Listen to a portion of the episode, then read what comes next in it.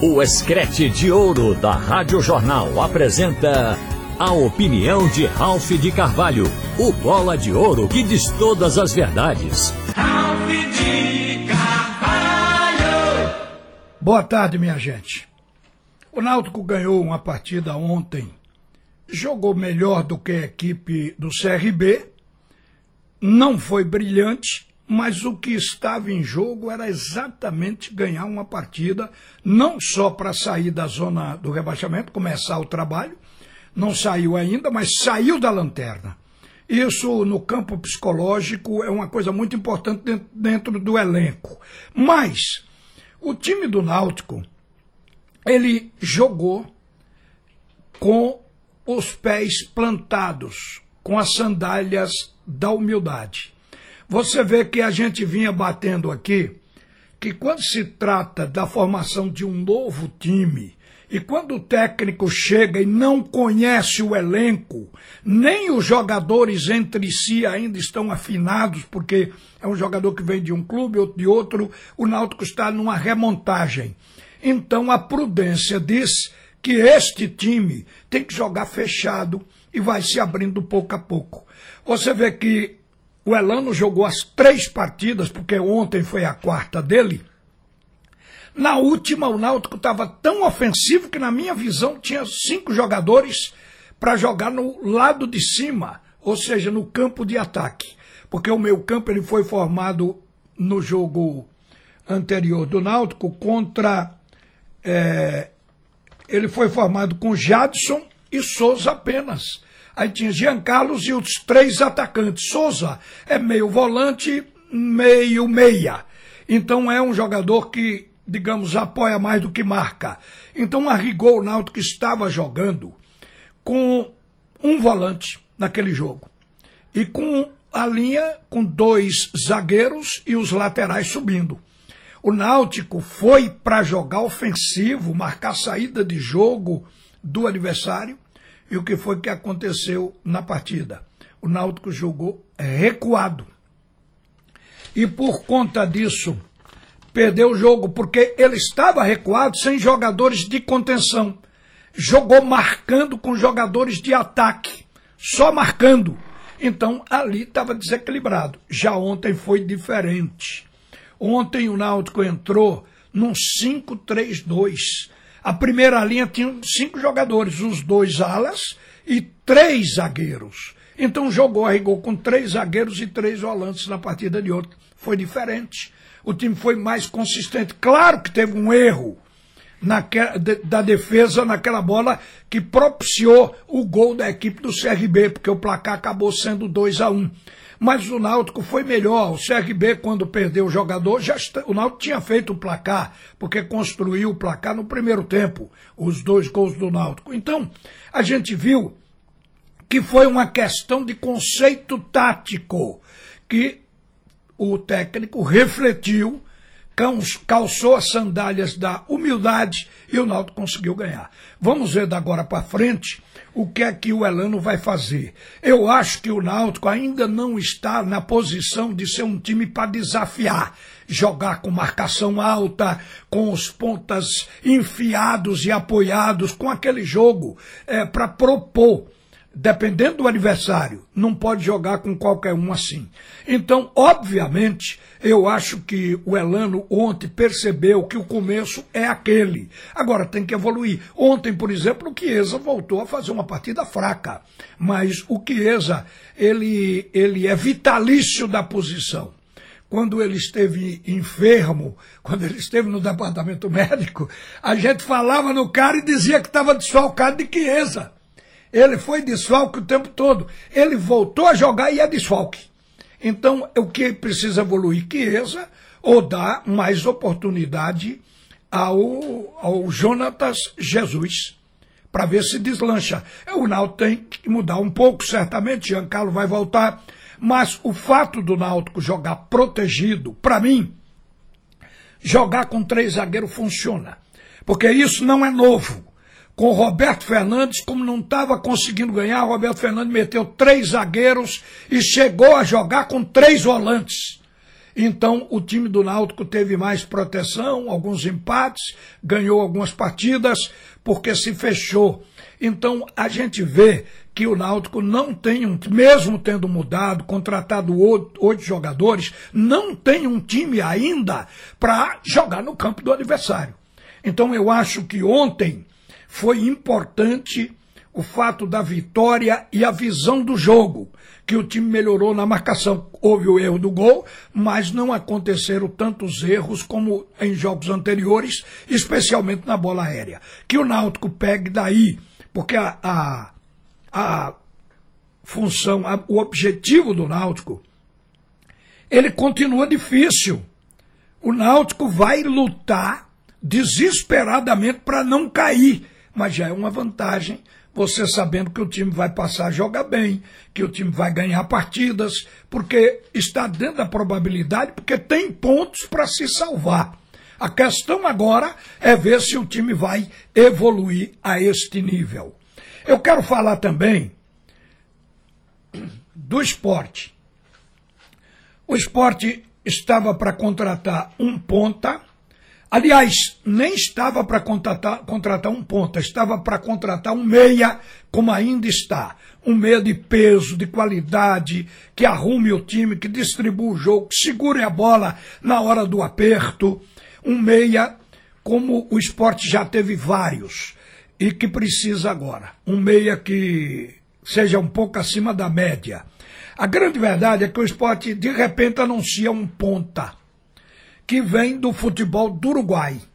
Aí a gente imagina por que esse ponta está vindo se o esporte mal estreou o ponta que ele tem em casa, que é o Wanderson.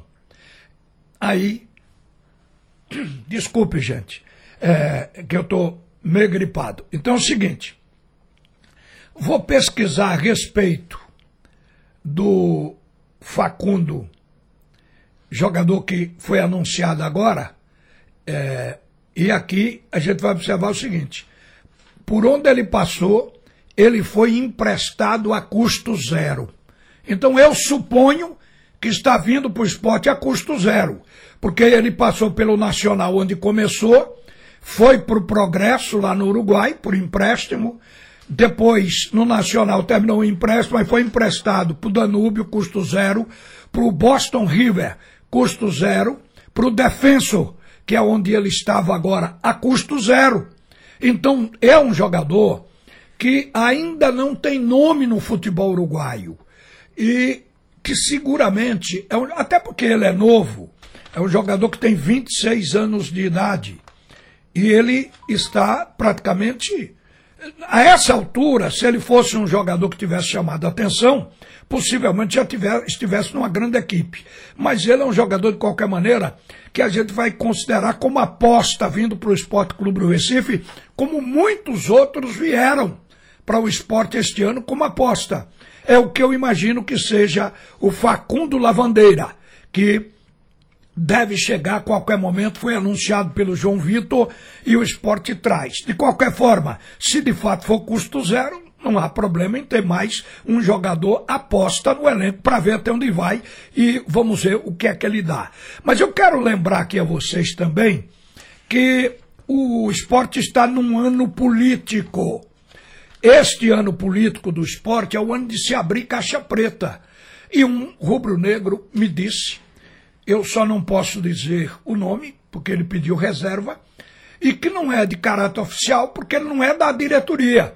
Mas ele me disse que o esporte hoje só perde em folha de pagamento de quem está ali dentro do G4 para Cruzeiro, Grêmio, Bahia e Vasco. E que a folha do esporte é superior dos outros. Eu não sei porque Yuri ainda não revelou, é caixa preta esta folha está se colocando os tributos, fundo de garantia, INSS, os direitos eh, que, que o jogador tem de imagem e mais o salário, que às vezes é colocado como salário de carteira, CLT. Então a gente sabe que juntando tudo engrossa, engorda o valor. Então, se o esporte está com uma folha nesse nível, ele não tem esse nível de, eh, de, técnico dentro do time, proporcional à folha. Porque um ex-presidente do esporte, Luciano Bivar, ele costumava dizer que a qualidade do time é proporcional à folha de pagamento. E eu acho que ele tem razão. Na maioria dos casos. Tem as exceções daqueles times que são formados com jogadores da base, passam dois anos com jogadores, de repente eles explodem. E é um time barato e acaba sendo um time bom. Mas isso é uma raridade. O normal é isso. O time, a qualidade técnica ser proporcional à folha de pagamento. E eu diria que o esporte ainda não está com essa proporcionalidade. Se está pagando tanto, se a folha do esporte já está no nível que se diz, o time do esporte é um time hoje carente de goleiro, porque o esporte sabia que Maílson ia embora e não foi atrás de um goleiro, acreditou que Carlos Eduardo resolveria, então o esporte foi surpreendido pela falta de rendimento do goleiro no seu início de oportunidade. Pode ser até que o Carlos Eduardo deslanche depois, mas o esporte precisa do momento para estar na competição. O esporte não tem, digamos, laterais com a qualidade que a gente gostaria que fosse de, de, de, primeira divisão, porque o time para subir, ele tem que estar na Série B com cara de time de primeira divisão. O esporte não tem. Tem carência ainda nas laterais, mas não vamos discutir as laterais. Vamos para o meio campo. O esporte tem um volante que é Fabinho. Os outros se resvezam como segundo volante e até como primeiro, na esperança de que um acerte. É uma carência do esporte, mas vai terminar a competição sem ter esse jogador. Ultimamente, o treinador nessa partida agora com o Ituano colocou Narese. Deixou o Cáceres no banco, porque do Cáceres se diz que ele é lento para essa função, está ali justamente na faixa de transição, saída de jogo tem que ser mais rápida. Quer dizer, o esporte está com carência. Como, como jogador de meio campo, o esporte está indo buscar um no mercado. E eu concordo, porque quando o Denner voltou a ganhar a vaga de Giovanni, significa dizer que o Giovanni não está agradando, porque o Denner também não se completa como um grande meia. É um meia que dá para o gasto. A gente costuma dizer, é meia de Série B. E fica por aí. Onde o esporte hoje tem uma proposta de crescimento é no ataque. Porque no ataque ele tem o Kaique, que pode começar a deslanchar agora, até já fez um gol nesse jogo com o Ituano, tem o Wagner Love, tem também o, o Wanderson, que chegou para a ponta direita, e tem Gustavo Coutinho, que é outro centroavante. Então, desses jogadores, o esporte vai tirar os seus atacantes titulares. Mas o time está cheio de pontos fracos. E para que solidifique-se essa visão, eu vou dizer a vocês, o esporte até a décima rodada estava dentro do G4. Todo mundo se lembra. O esporte, quando saiu do G4, despencou. A última vitória uh, do esporte na décima rodada foi por 2 a 1 um com a Ponte Preta, antes de entrar nessa fase mais difícil. Então, de lá para cá, da décima rodada para hoje, foram 13 partidas que o esporte jogou. Destas 13 partidas, o esporte só ganhou 3. Vê que é muito pouco, muito baixo o rendimento do time teve três derrotas e teve sete empates. Então, nos 13 jogos, o esporte levou duas goleadas que não estavam no plano. A de 4 a 1 para o Sampaio, na vigésima rodada, e essa última agora, diante do Ituano, também pelo placar de 4 a 1. Então, a campanha do esporte, ela foi boa. Ela já não está boa. Com a chegada dos atacantes, e com a chegada do meia, assim que o esporte contratar, aí o time pode ter um upgrade, o time pode ter uma reengenharia e crescer. Mas é preciso que antes o Claudionei Oliveira, o Claudionei Oliveira, conheça de fato os jogadores. Para não entrar com o Nares deixando um Cáceres no banco. Porque apesar dos dois não atenderem plenamente as necessidades do esporte, mas tem um que é melhor que outro.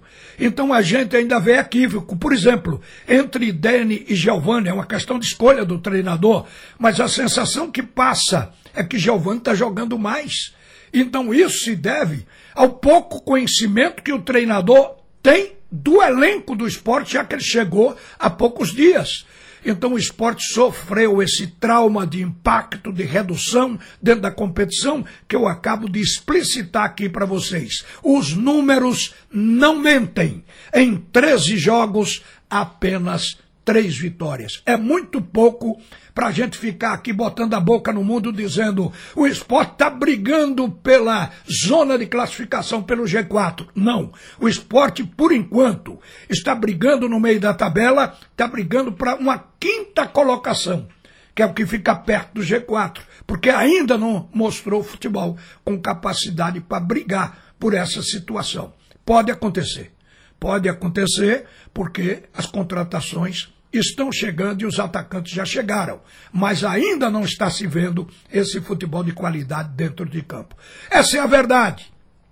Parou a hora de ficar só aplaudindo. É a hora de cobrar. Quem tem para dar, quem foi contratado para jogar, a essa altura já se sabe o nível, seu limite até onde ele pode chegar. O resto é com o técnico e com a diretoria. Uma boa tarde, minha gente. Volta Alexandre Costa para o segundo tempo do assunto é futebol. Você ouviu a opinião de Ralph de Carvalho, o bola de ouro que diz todas as verdades.